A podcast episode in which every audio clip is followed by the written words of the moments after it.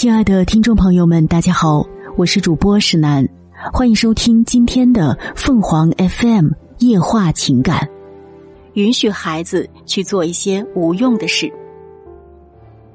最近看到心理学教授贺岭峰的一条视频，他回忆了自己教育路上的两件事。第一件事是女儿沉迷追剧。女儿小时候在某个寒假爱上了看动漫，一口气就刷了两百多集。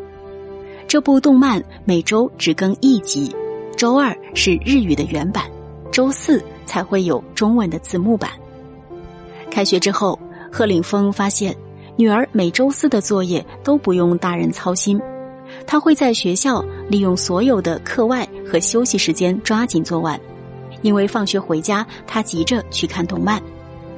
慢慢的，女儿周二的作业也会全部提前做完，因为她想先看看原版的，哪怕一句也听不懂，一个字也不认识。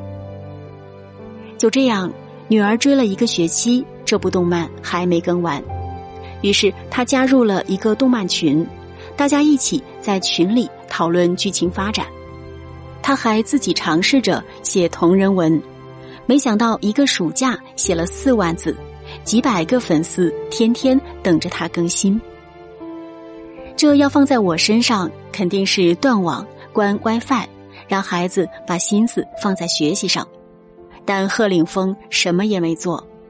结果那个暑假过后，作文对他女儿来说再也不是难题了。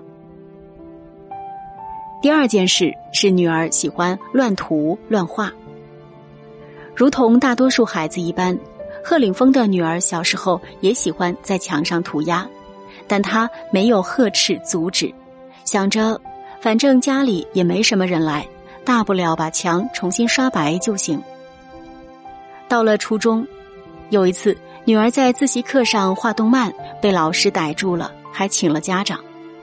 贺岭峰当面给老师道歉，但回家后他没有训女儿，也没撕他的本子、烧他的漫画书，只是告诫他：“我不反对你画画，但是你不要太嚣张呀！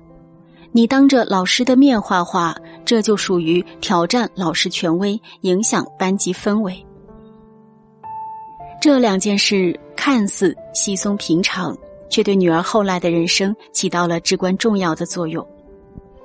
女儿到了高中，就有了清晰的人生规划，要出国留学。申请学校的时候，对方要求提供作品集，女儿就把写的那些文字、画的那些漫画做了一份合集发过去，结果很轻松就通过了。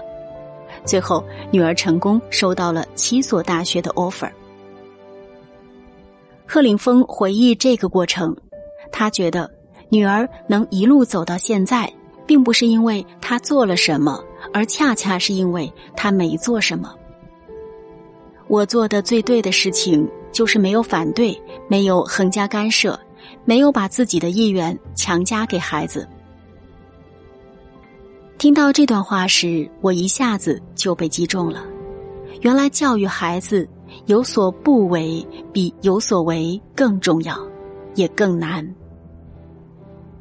以前的我是个非常焦虑的妈妈，怕女儿落后，怕她输在了起跑线，所以从小就把她的时间安排的满满当当。情商课、思维课、奥数班、写作班、舞蹈班。但对于女儿喜欢的做手工、研究菜谱、看小说，这些在我眼里都是浪费时间。看完贺岭峰的故事，我在心里反问自己：这到底是我的人生，还是孩子的人生？我给孩子指的那条路，一定是对的吗？在网上看到这样一个问题。如果让你重新做一次小孩儿，你希望怎样长大？是永远有人指着一个地方对你说：“去那儿，那才是你要去的地方。”你要想去别的地方，我就打断你的腿。还是希望有人温柔的摸摸你的头，告诉你：世界很大，未来很美，你只管大胆前行，我永远在你身后。我们的过去无法重来，但我们现在仍有机会，可以选择成为怎样的父母。听众朋友们，无论你是开心还是难过，不管你是孤独还是寂寞，希望每天的文章都能给你带来不一样的快乐。